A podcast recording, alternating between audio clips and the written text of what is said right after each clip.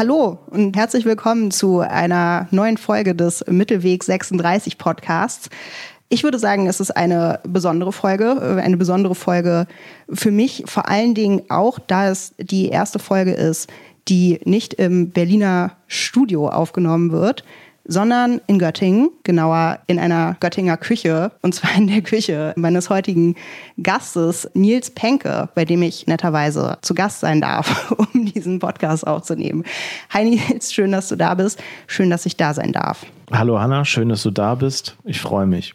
Nils, du bist Literaturwissenschaftler und vertrittst aktuell eine Professur für Germanistik und allgemeine Literaturwissenschaft an der Uni Siegen und du forschst zu unterschiedlichen Themen, aber momentan vor allem zu Fantasy, Insta-Poetry und Theorie und Geschichte des Populären. Das stimmt. Das ist richtig, sehr gut. Das haben wir auf der Habenseite.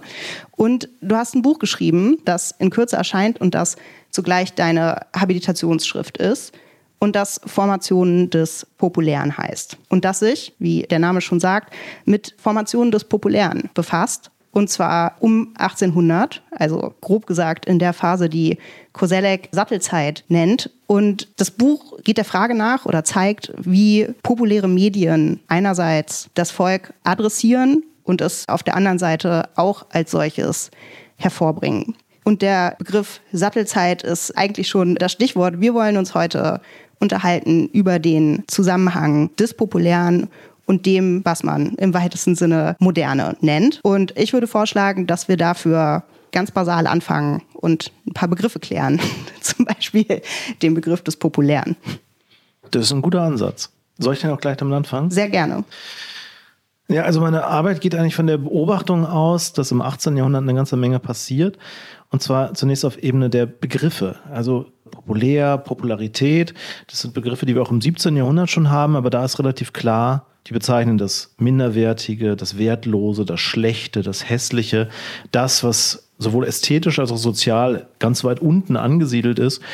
Und das hat relativ lange Bestand und äh, Mitte des Jahrhunderts, mit vor allem jemand wie Johann Gottfried Herder, äh, beginnt es, dass auf einmal das Populäre zu einem Ideal erhoben wird. Also einerseits in ästhetischer Hinsicht, aber auch, wie du ja schon gesagt hast, im Hinblick auf, auf Medien, also dass populäre Kommunikation in verschiedenen Disziplinen, in der, in der Theologie beispielsweise, in der Ökonomie, auf einmal zum Thema wird und der, ja, der Populus, der da adressiert wird, das Volk, also dass dem Volk zum einen eine, eine neue Bedeutung zukommt, auch ein Wert und dass dieses schlechte, wertlose des Populären umgekehrt wird in das eigentlich erstrebenswerte, in das höchste Ziel von Kommunikation, nämlich möglichst viele Leute zu erreichen und ja, sie, sie zu verändern, zu erziehen, zu bilden, zu neuen Formen der Literatur zu bringen und damit ja sowas wie gesellschaftlichen Umbau vorzubereiten.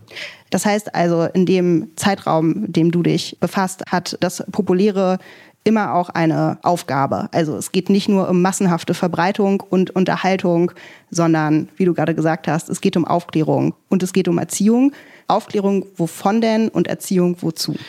Also erstmal Zustimmung. Das Populäre hat auf jeden Fall immer klare Intentionen. Es ist erkennbar, was damit bezweckt werden soll. Und Erziehung ist, ist ein Aspekt, Bildung im weitesten Sinne auch. Und ich würde sogar noch weitergehen sagen, es steckt eigentlich hinter jedem dieser Popularisierungsprojekte auch der Versuch, eine neue Form von, ja, von Gesellschaft zu entwerfen. Also teils im Kleinen, also da geht es um die Familie, es geht um Dorfgemeinschaften, aber dann auch in größeren ähm, Zusammenhängen wie eben dem Volk oder der Nation.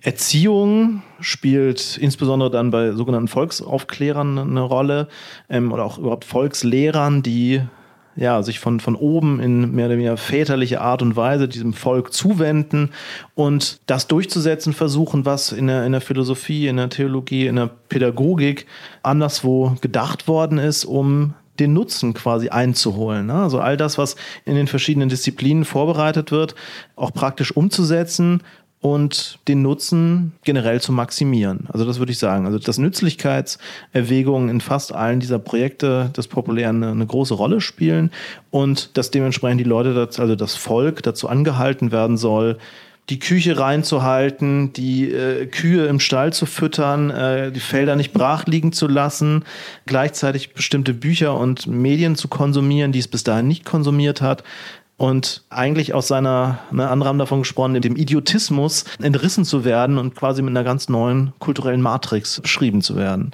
Und über welche Medien haben diese Appelle ihren Weg zum Volk gefunden? Also eigentlich über alles, was zu der Zeit da gewesen ist. Also kleinformatig angefangen bei Flugblättern, über kleinere Broschüren bis hin zu großen Kompendien. Und das sind die Werke, die ich mir vor allen Dingen angeschaut habe. Also von Johann Heinrich Pestalozzi beispielsweise dieser Roman Lienhard und Gertrud oder von Rudolf Zacharias Becker, das Not- und Hilfsbüchlein für Bauersleute, wo äh, wirklich der Anspruch verfolgt wurde, zwischen zwei Buchdeckeln alles Wissenswerte zu versammeln, was das Volk kennen sollte und für sein weiteres Leben berücksichtigen. Also wie man, wie man die Kinder erzieht, steht da genauso drin, wie man der Obrigkeit und dem lieben Gott gefällig lebt und was man erzählt, welche Verhaltensweisen man tunlich zu unterlassen hat, wie man in Notfällen und Erste-Hilfesituationen agiert. Aber es war immer das geschriebene Wort.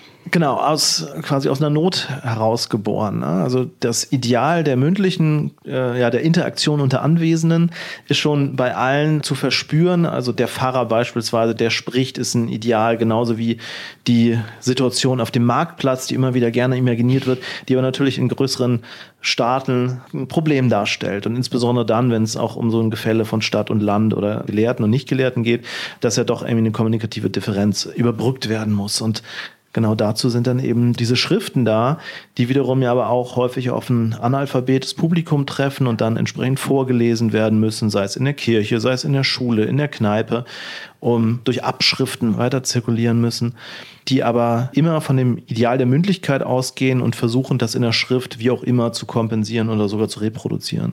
Gut, also auf der einen Seite gibt es den Versuch einer massenhaften Verbreitung von Inhalten und auf der anderen Seite ist der Mechanismus oder diese Verbreitung selber eine hochgradig eben eigentlich asymmetrische. Also es gibt die Stichwortgeber, die das richtige Leben bestimmen und das niederschreiben. In welchem Verhältnis steht das denn eigentlich zur im allerweitesten Sinne Gesellschaftsformation um 1800? Das ist eine ganz erstaunliche Konstellation, weil einerseits ist sie natürlich streng asymmetrisch. Es wird eigentlich immer von oben nach unten gedacht und gesprochen.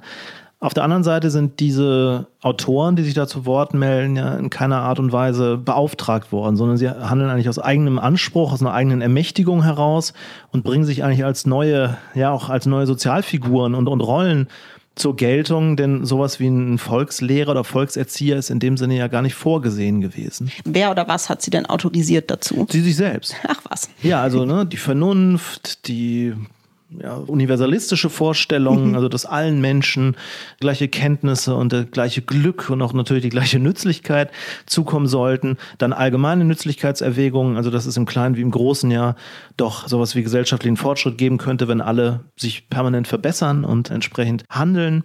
Und auf diese Art und Weise wird es plausibilisiert, dass diese Ansprüche die, ja, die größtmögliche Breite erreichen sollten und zum Teil auch durch Landesherren unterstützt worden und äh, teilweise zehntausendfach dann auch gedruckt und vertrieben. Aber natürlich immer unter der ja auch quasi mit, mit der Vorsicht verbunden, also eben den Adel jetzt mit seinen Reformen nicht zu weit eigentlich in die Pflicht zu nehmen und, und nicht in den Verdacht, irgendwie so revolutionäre Umtriebe zu kommen, sondern es ist eigentlich ein Diskurs, der immer auf Reform aus ist und auf ja, quasi schrittweise behutsame Veränderung der Verhältnisse und ja, der allgemeine Nutzen ist da, glaube ich, das stärkste Argument.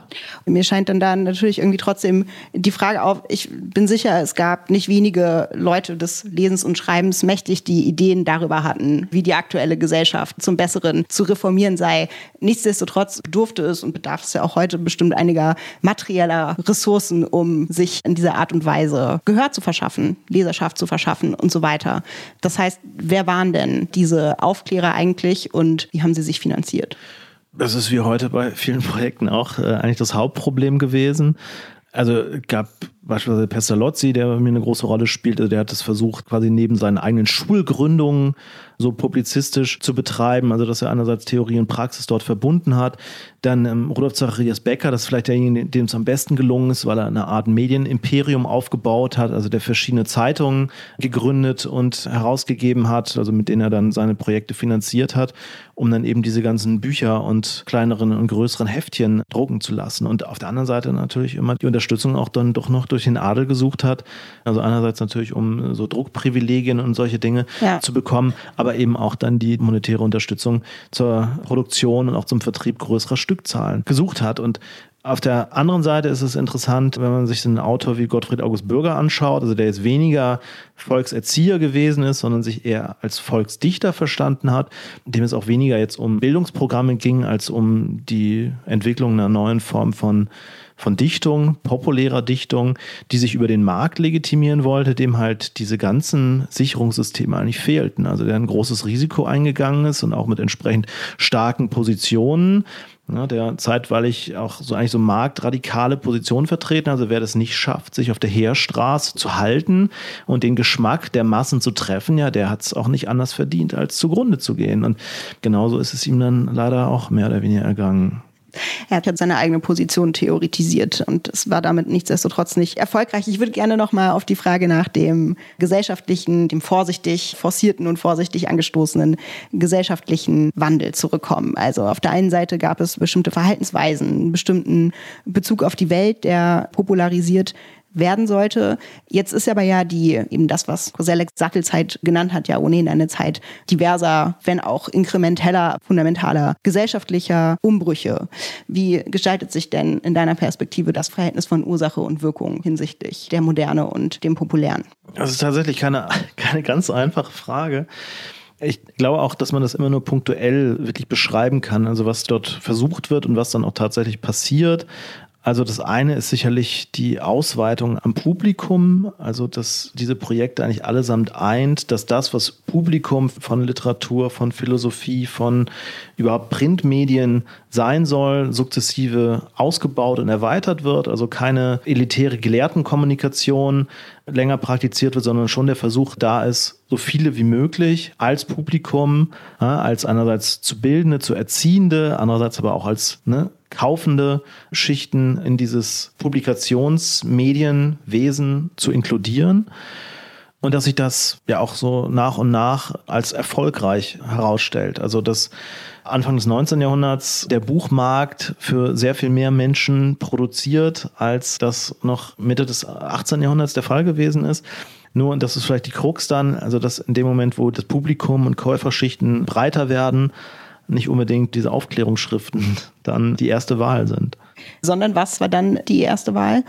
Also ähnlich wie es äh, eigentlich, eigentlich durch die Jahrhunderte ist. Also schon die spektakuläreren Produkte, also sind, sind es eben Gespenstergeschichten und Kriminalerzählungen und so etwas. Also dass der Roman, ne, die Leitgattung ja auch noch bis heute eigentlich geworden und geblieben ist, hat in dieser Phase um 1800 auf jeden Fall ihren Ursprung. Und äh, gerade damit arbeiten auch manche. Also deswegen wählen Pestalozzi und Becker auch den Roman als Form, weil sie glauben, ja, darüber kann man eigentlich noch am, am besten auch die Leute bei der Stange halten und müssen sich zum Teil selber mit diesen ganzen Elementen des, des Wunderbaren und Fantastischen und des Kriminellen und Gespensterhaften und so weiter beschäftigen und dann immer noch unter Vorbehalt sagen, ja, ja, das ist ja jetzt nur zu pädagogischen Zwecken, wir glauben nicht daran und so weiter. Aber der Versuch, also mit so spektakulären Mitteln und auch entsprechenden äh, bildlichen Darstellungen ja, Interesse zu generieren, ist eigentlich von vornherein da. Nur in dem Moment, wo das Publikum wächst, gibt es halt auch andere Produkte und da wird dann anders entschieden.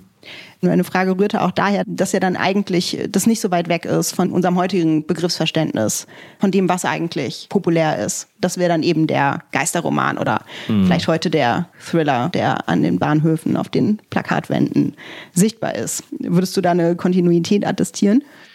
Zumindest in Teilen. Also das ist vielleicht ja auch so das Fazit meiner Arbeit oder dieses Buches, dass diese Formationen des Populären im Plural zum Teil in Widerstreit stehen und manche von denen eigentlich überhaupt keinen historischen Nachhall finden. Also beispielsweise Pestalozzi wird nicht mehr groß rezipiert, während der eben angesprochene Bürger mit seiner eher, eher so quantitativen Bestimmung über den Markt und über die Zustimmung der vielen sehr viel tragfähiger und auch bis heute hin eigentlich folgenreicher gewesen ist. Und ich glaube, der große Unterschied ist der, dass die qualitative Bestimmung des Populären abgenommen hat. Also die ganzen frühen Autoren Mitte des 18. Jahrhunderts gehen stark davon aus, dass man Popularität ganz einfach herstellen kann, indem man einfache, sinnliche, bildreiche Sprache verwendet und niedrigschwellig kommuniziert. Also bei Herder gibt es die Bestimmung, ja, der dummste Mann muss es dreimal hören und wenn er es kann, dann ist es populär. Also es ist eine qualitative Bestimmung von Sprache und Mediengebrauch, während mhm. bei jemandem wie Bürger das eine, eine, quantitative Dimension hat, also eine Sache der Zustimmung, der Abzählung, natürlich auch in Analogie zu demokratischen Abstimmungsverfahren designt wird. Und ich glaube, dieser erste Komplex hat vor allen Dingen noch lange Zeit Bestand gehabt in der Abwertung des Populären, also im, gerade in der Differenz auch zur Hochkultur, zu dem, was irgendwie high, wertvoll, avanciert, kompliziert, komplex ist.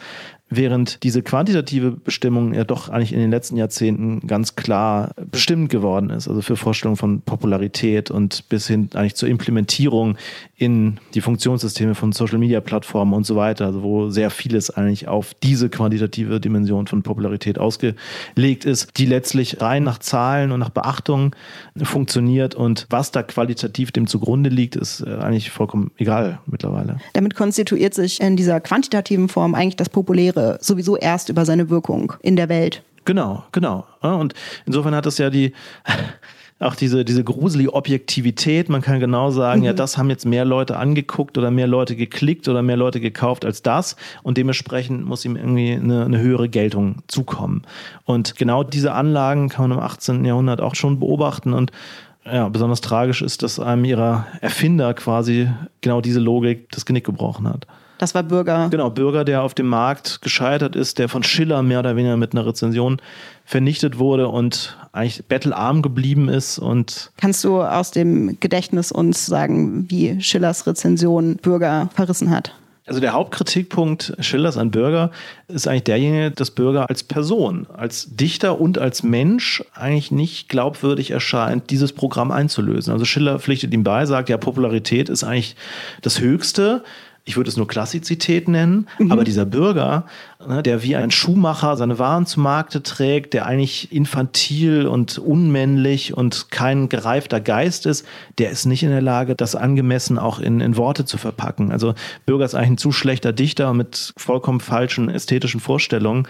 Und ich, Friedrich Schiller, ich mache das jetzt anders, aber ich nenne es eben Klassizität und ich zeige euch mal, wie ein Volksdichter wirklich auszusehen und wie der wirklich zu dichten hat.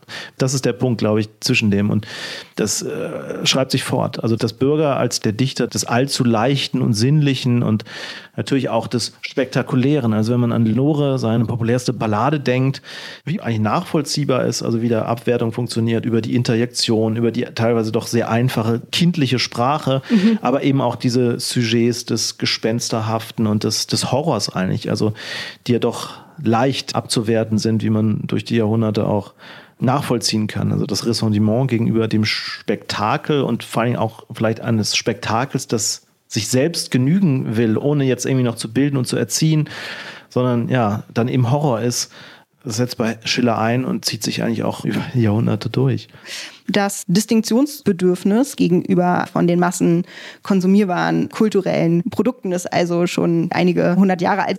Aber dennoch ist ja die Kehrseite davon, dass Pop eben auch eine oder das Populäre eben auch eine inkludierende, eine gleichmachende Funktion hat und sei das eben nur hinsichtlich dieser bestimmten Art von catchy Geschichten, die man dann irgendwie gerne konsumiert, dass die KonsumentInnen in einer ähnlichen Art und Weise affizierbar sind.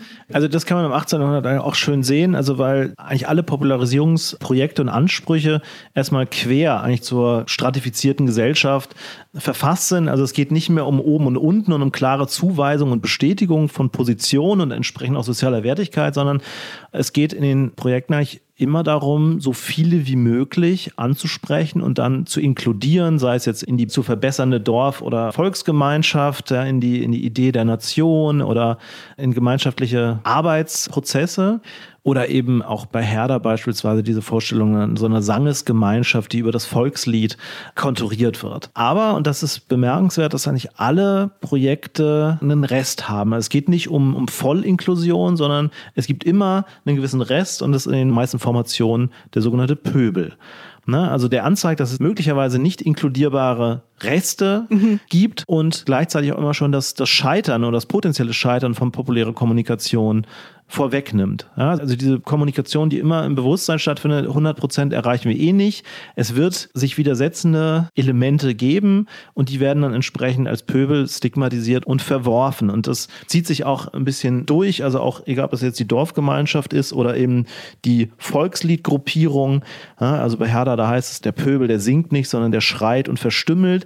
Ja, also der ist nicht inkludierbar. Und das ist das vielleicht auch das große Problem durch die Jahrhunderte. Also einerseits, wie kann Kommunikation inklusiv oder inklusiver gestaltet werden und wie geht man dann mit den Resten um? Also Urs Steli hat das ja mal als Frage formuliert, ja, ist es quasi das Objekt, also vor dem man Angst hat, vor dem man sich abschottet, das möglicherweise dann auch für faschistische Bewegungen äh, zum Adressaten wird. Also Baudrillard hat irgendwie diese Theorie aufgemacht, ähm, ne, ist es das Objekt, das man irgendwie abschottet, wegsperrt, sich ne, möglichst weit davon von irgendwie distanziert? Oder aber hat dieser Pöbel immer noch Potenziale, die man für was auch immer über den Markt oder so adressieren und, und nutzen kann? Ja, ich meine, die Analogie zur Gesellschaft ist natürlich nicht von der Hand zu weisen. Also jetzt gerade von du, wo du eben dann von Markt sprichst. Also selbst Marx hatte natürlich das Lumpenproletariat als den sozusagen ausgestoßenen Rest der Arbeiterklasse, mit dem keine Revolution zu machen ist. Das heißt, im Grunde berührt das vielleicht eben auch die Frage, ob vollständige gesellschaftliche Inklusion eigentlich möglich ist. Genau, also diese Frage wird damit verhandelt und eigentlich in allen Formationen, die ich beobachtet oder untersucht habe, sind die Autoren davon überzeugt, dass es eben nicht möglich ist. Es gibt immer irgendjemanden, der sich aus welchen Gründen auch immer widersetzt oder nicht mitmachen kann oder will. Und also mit diesem, ja, diesem Verworfenen wird eigentlich von vornherein bürgerliche Gesellschaft konstruiert. Es ist ja nicht mehr die Adelsgesellschaft oder überhaupt die stratifizierte Gesellschaft, die sich vor allen Dingen aus einer Tradition speist, sondern die ja schon irgendwie sehr stark nach, nach Funktion, nach Leistung geht und genau darüber ja auch Inklusion eigentlich regelt. Ne? Also wer mitmachen will und mitmacht, der gehört auch dazu und ist vollwertiges Mitglied dieser Gesellschaft.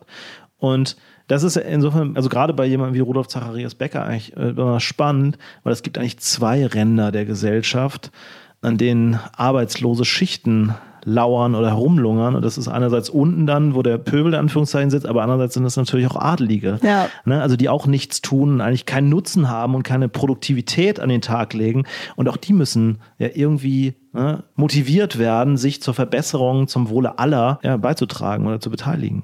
Ja, das stimmt natürlich, dass mit der zunehmenden Verbreitung sozusagen einer funktionsspezifischen Differenzierung der Gesellschaft Arbeit zum wichtigsten Kriterium für eigentlich Inklusion, für Zugehörigkeit wird. Na, andererseits ist es natürlich ganz interessant, also dass sich das insofern wiederholt, ne? also dass wir heute auch einmal gewisse Schichten haben, die im Prinzip von Renten leben, also die eigentlich nicht zu arbeiten brauchen und einfach von dem leben, was sie haben und vor allem, was sie vererbt bekommen haben. Also dass dieser Leistungsgedanke, der eigentlich diese Projekte in vielerlei Hinsicht motiviert hat und die ja insofern auch die bürgerliche Gesellschaft und die Moderne ne, mit hervorgebracht hat, dass, dass die da insofern äh, ja in das so zurückzufallen scheint, ähm, woraus sie entstanden ist. Also ne, dieser Begriff auch der Refeudalisierung und so etwas ist, glaube ich, nicht ganz fehl am Platz. Nur das ist interessant natürlich ist, dass das Populäre sich auch dementsprechend gewandelt hat.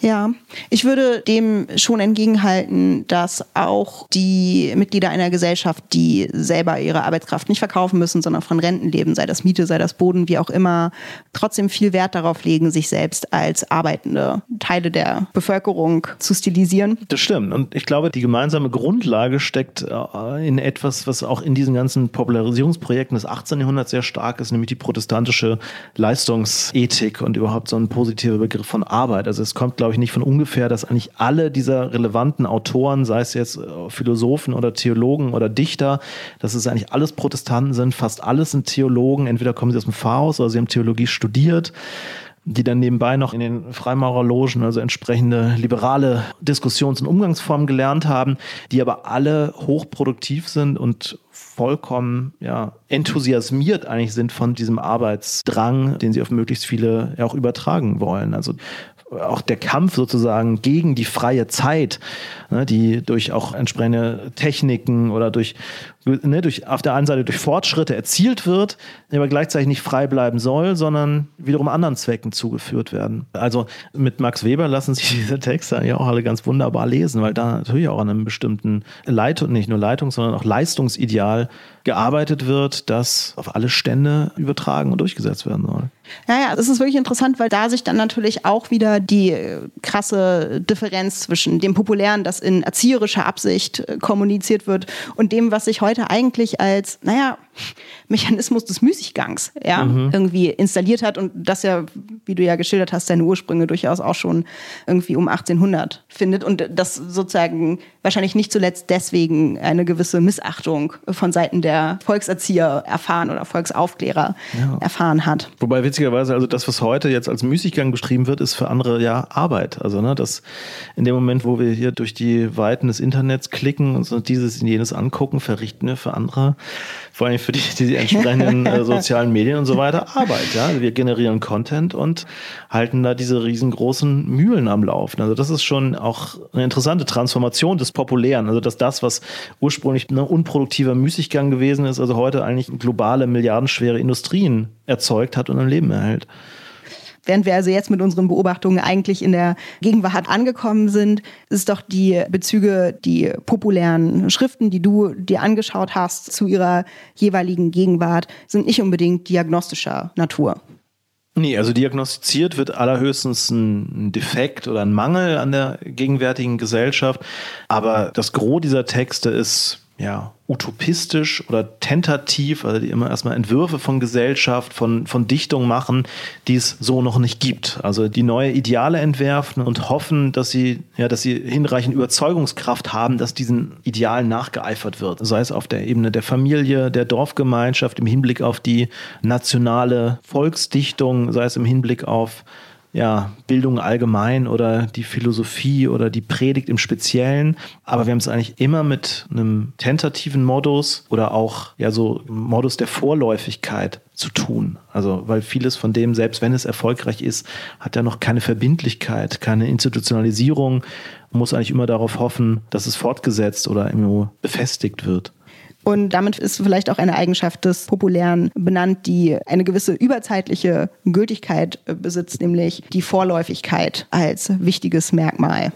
Auf jeden Fall. Also ich glaube, in dem Moment, wo diese historische Schwelle erreicht ist, dass solche Beachtungserfolge, sei es Verkäufe, sei es Klicks, sei es Airplay oder was auch immer, ähm, registriert und auch ausgestellt wird, nämlich in Charts und Rankings oder sogar in Algorithmen implementiert wird, ist diese Vorläufigkeit nochmal eine ganz andere oder eine, eine weitaus schnellere, weil sie permanent eigentlich ja wiederholt und oder bestätigt werden soll, weil ansonsten andere Dinge an ihre Stelle treten und die Schnelllebigkeit, also des Populären und die Vergänglichkeit des Populären, denke ich, hat auf jeden Fall zugenommen, was sich im 18. Jahrhundert wohl noch niemand in der Form hat vorstellen können, sondern immer darauf gehofft hat, dass es sowas wie Institutionalisierung und damit ja längerfristige Geltung geben wird. Ich würde sagen, diese äh, Diagnose ist ein hervorragendes Schlusswort. Ich würde vorschlagen, wir werden das weiter beobachten. Nils, ganz herzlichen Dank, dass du zu Gast im Podcast warst und ich zu Gast in deiner Küche sein durfte. Ja, sehr gerne. Schön, dass du da warst und vielen Dank für das Gespräch. Diese Folge war die letzte Folge des Mittelweg 36 Podcasts in diesem Jahr. Im Januar geht es dann weiter mit meinem Kollegen Jens Biski. Vielen Dank fürs Zuhören. Tschüss.